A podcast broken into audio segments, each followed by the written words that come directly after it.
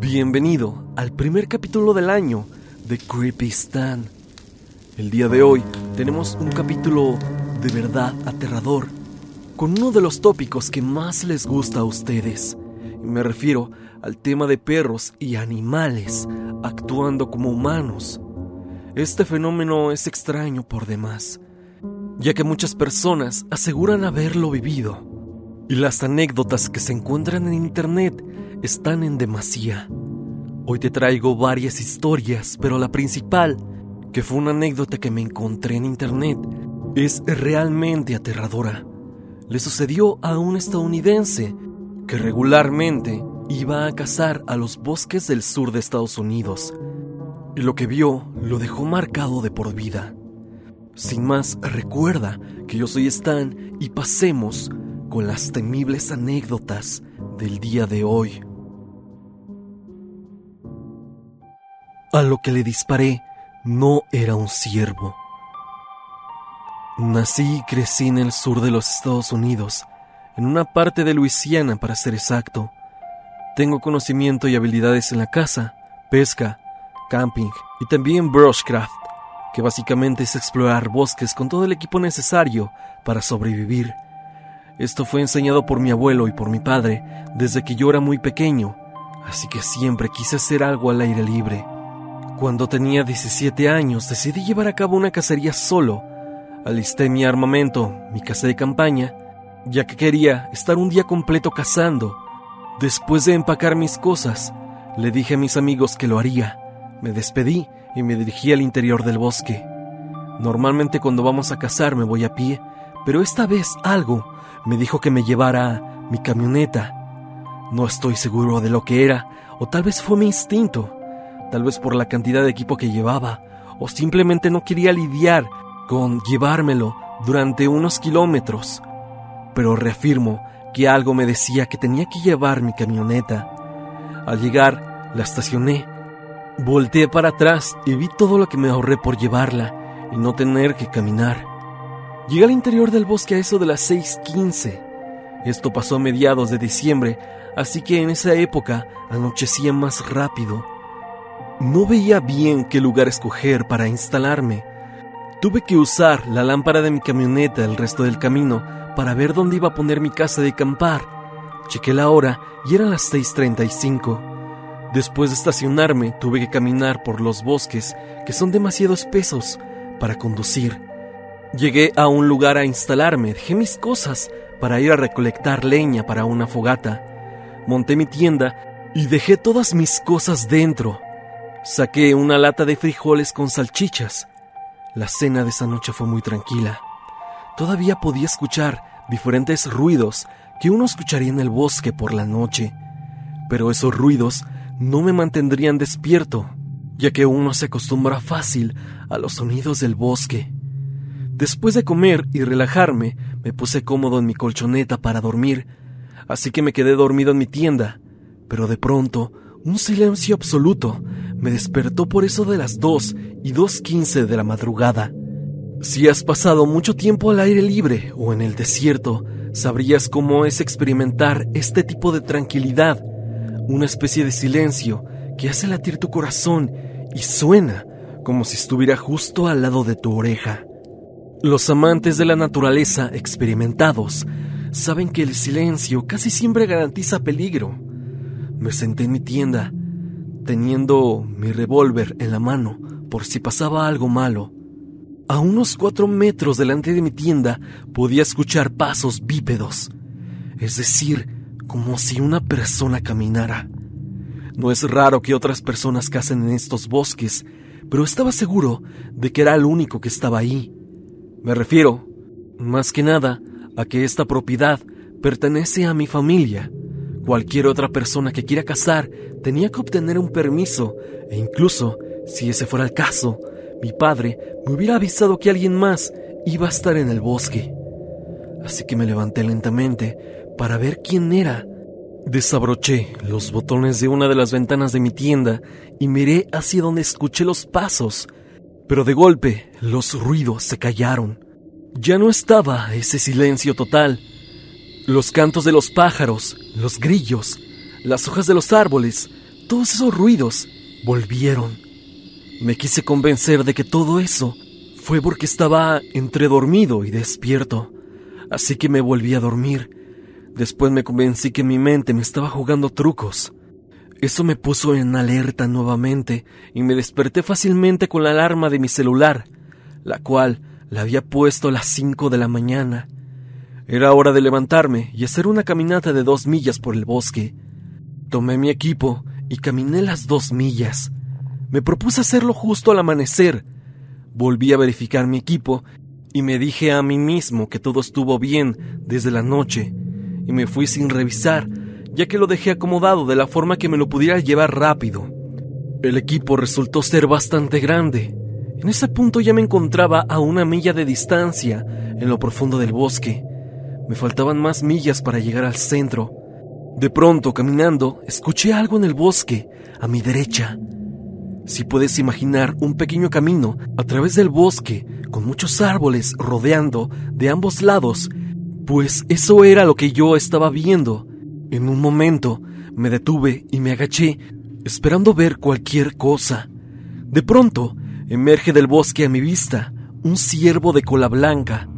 Vino caminando de afuera del bosque, aunque parecía un poco extraño, pero nada que me hiciera no pensar que podía cazarlo.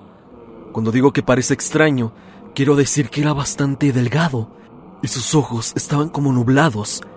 Es decir, que parecía que estaba ciego por completo, justo cuando un perro envejece y este tiene problemas de la vista. Sin embargo, este ciervo actuaba como uno normal, caminaba y pastaba. Me extrañaba mucho, parecía como si estuviera borracho.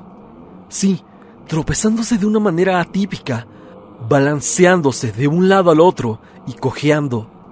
Mientras salía el sol, cada vez se acercaba más el ciervo y yo pude verlo mejor. Parecía enfermo. Apestaba horrible. Era mucho más delgado de lo que yo pensé inicialmente y estaba descolorido. Su pelaje no poseía color. Tenía unos cuernos que tenían una forma que jamás antes había visto. Mientras lo miraba, embolsándomelo como trofeo, alimentar a mi familia no era mi preocupación.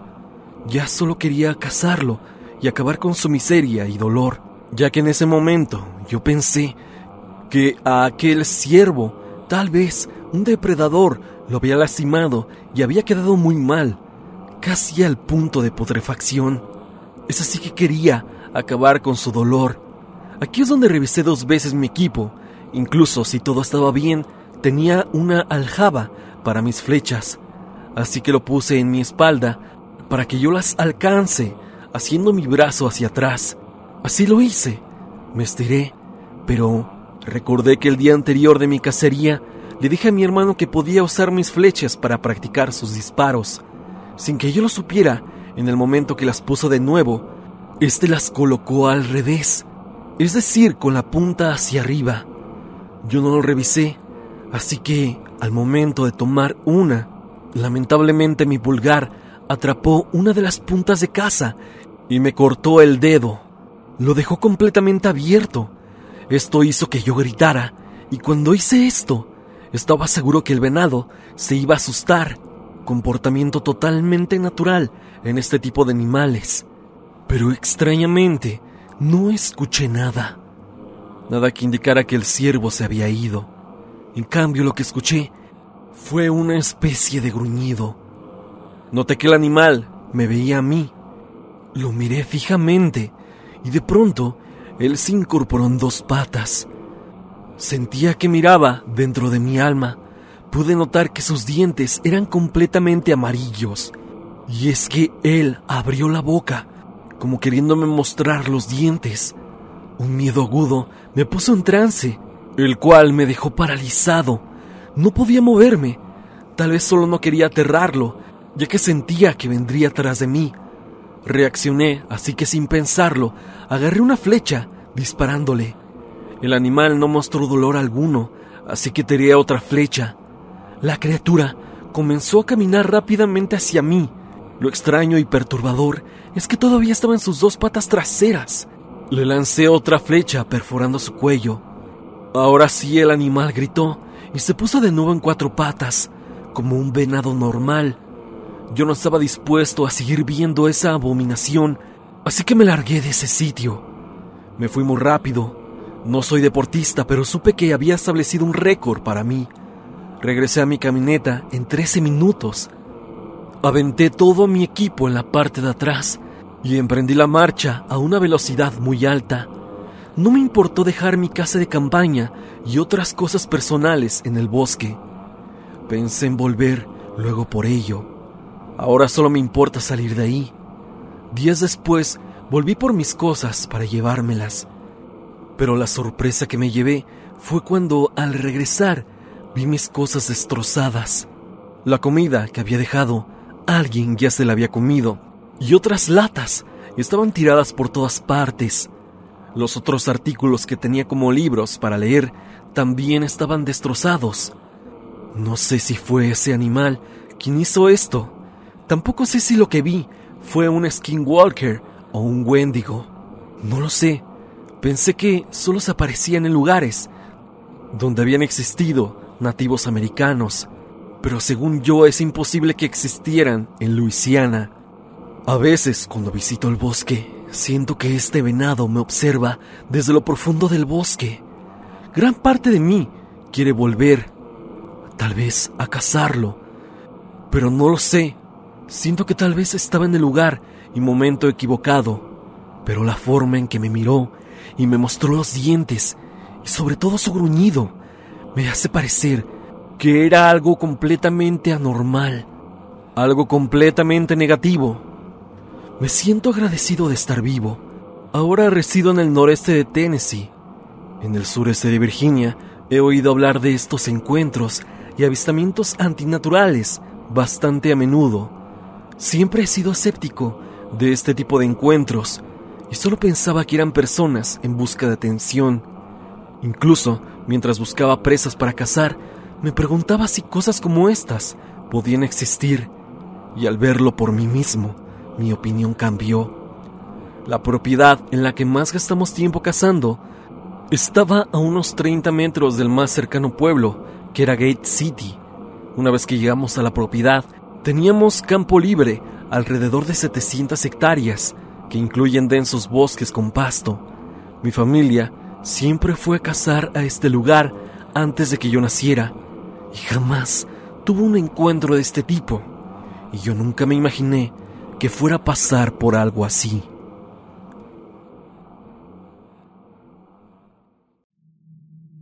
Una suscriptora anónima vía correo nos cuenta su historia. Hola Stan, acabo de ver tu video más reciente de animales actuando como humanos y una de las historias que apareció en el video, más específicamente la de burros blancos, me hizo recordar una anécdota que me contaron. Por favor, que esta historia sea anónima.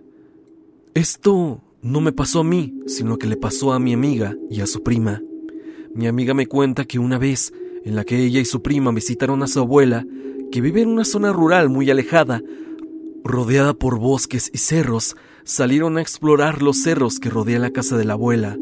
Mientras exploraban los alrededores, encontraron una especie de runas talladas en los troncos de los árboles que están en el cerro. Esto era muy extraño, debido a que todas las áreas que rodean la casa son propiedad de sus abuelos y nunca habían tallado las runas.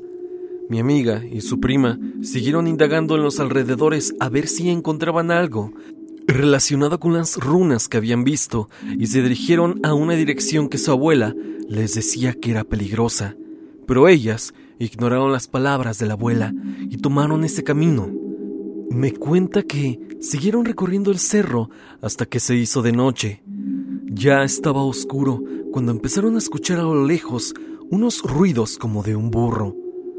Mi amiga y su prima siguieron el sonido del burro hasta que llegaron a la parte alta del cerro. Cuenta que a lo lejos vieron una cabaña, la cual no sabían de su existencia. Esa cabaña se encontraba en medio de la nada, pero afuera de la cabaña había varias personas cubiertas con túnicas negras, como si se tratara de una secta. Pero esas personas llevaban un burro. El cual me cuentan que no tenía nada de raro. El grupo de personas entran en la cabaña junto con el burro. Mi amiga y su prima se quedaron a observar desde lejos en lugar de irse. Cuenta mi amiga que desde la cabaña se escuchaba como las personas que estaban dentro cantaban en un idioma extraño, pero también se escuchaba al burro, el cual rebuznaba con mucha intensidad y sonaba como si estuviese sufriendo. Además que desde dentro de la cabaña se iluminó con un destello muy intenso. Mi amiga y su prima se quedaron inmóviles por el miedo, pero cuando encontraron el valor para moverse e irse, el grupo de personas salió de la cabaña. Pero no solo eso, sino que también salió el burro, pero este ya no era un simple burro, sino que caminaba sobre sus patas traseras. Y no solo eso, sino que también, de acuerdo con mi amiga, el burro se comportaba como si fuese un humano, y además sus ojos se asemejaban a los de una persona. La prima de mi amiga no pudo contenerse y dejó escapar un fuerte grito. Al oír el grito, todas las personas que estaban ahí voltearon a verlas y me cuenta que no solo las personas, sino que también el burro las volteó a ver como si fuera uno más de ellos.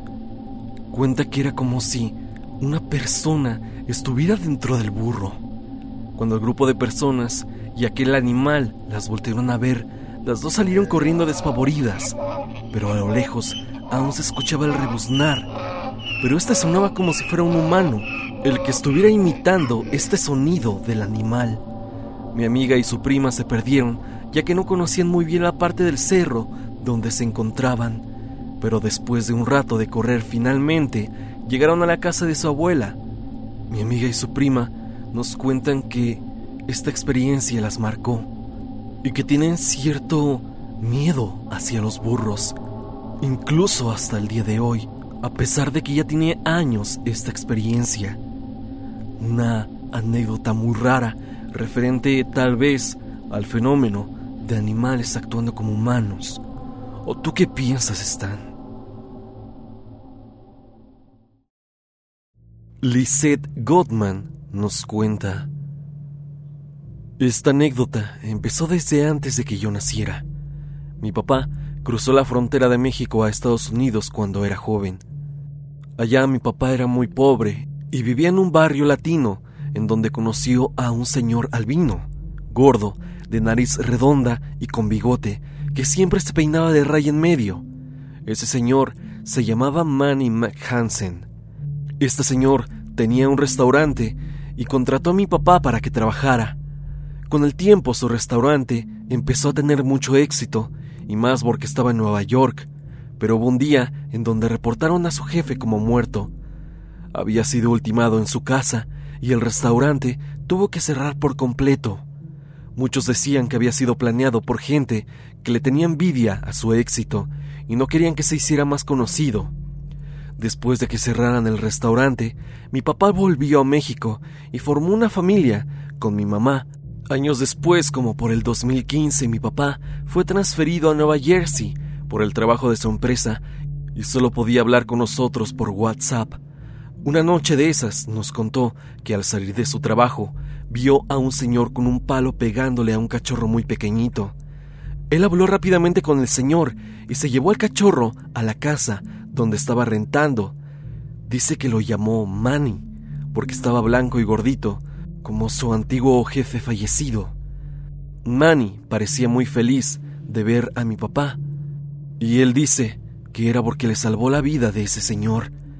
Mi papá muchas veces nos cuenta de Manny y dice que de todos los perros que ha tenido en su vida, él es el más inteligente. Dice que cuando se va a dormir, Manny salta a la cama y acomoda una almohada para recostar su cabeza ahí que muchas veces entiende lo que la gente dice y que hace expresiones muy humanas. Pero a mi papá no le da miedo contar esto. De hecho, lo pone un poco triste, porque Manny ahora, que ya ha crecido, se ha hecho gordo, un poco bigotón, ya que el pelaje se le acumula mucho en el hocico y con nariz redonda, y que dice que se parece mucho a Manny humano, es decir, a su antiguo jefe. Cuando mi papá regresó de Nueva Jersey, trajo a Manny con él. Puedo confirmar que a veces sus ojos se ven muy humanos y mi hermano también cree que entiende demasiado bien lo que hablamos. Se pone muy atento cuando conversamos de él, pero no nos mira directamente. Solo gira sus ojos o se pone muy cerca de nosotros y finge estar dormido. Hace poco fuimos a casa de mis primos y llevamos a Manny. Ellos tienen dos perros, un pitbull y un rottweiler. Ellos son mucho más grandes que la raza de Manny, que es un maltés, pero aún así lloran al ver a Manny y había veces que lo mordían. Como teníamos miedo que le hicieran más daño, llevamos a Manny al cuarto donde dormía mi prima. Ella todavía era muy pequeña, por lo que jugaba brusco con Manny. Lo cargaba para darle vueltas y le jalaba su pelo, pero cuando mi prima más pequeña se acercó de nuevo para jugar con él, abrió su hocico y gritó no. Todos lo oímos perfectamente y se veía nervioso cuando nos vio asustados. Esto te lo puedo asegurar yo y mi familia. Eso último me hace pensar mucho, ya que en resumen, se parece mucho al jefe fallecido de mi papá y se comporta como un humano. No creo que sea brujería, más bien parece que su alma reencarnó en el perro. No lo sé, estoy sacando suposiciones. El punto es que Manny es extraño por demás y nos ha sacado más sustos. Sin más, te doy muchas gracias por haberme leído, Stan. Me encantan tus videos y te deseo lo mejor. Saludos. Hasta aquí el video del día de hoy. Espero que te haya gustado. Ya has escuchado algunas historias de animales comportándose de forma extraña. Dime, ¿tú tienes una anécdota similar? Si así es, no lo dudes y envíamela a evidencia.tristan.gmail.com o bien únete al grupo de Facebook y comparte tu historia con toda la comunidad. No olvides unirte a la página de Facebook donde también estoy subiendo el contenido. Sígueme a través de Spotify para que me escuches mientras haces tus labores diarias y sígueme en Instagram para estar en contacto. Recuerda que la música ocupada en el video es por parte de Repulsive. Si te ha gustado, por favor, suscríbete a su canal. El link estará en el comentario fijado. Sin más que decir, no te olvides que yo soy Stan y te deseo dulces pesadillas.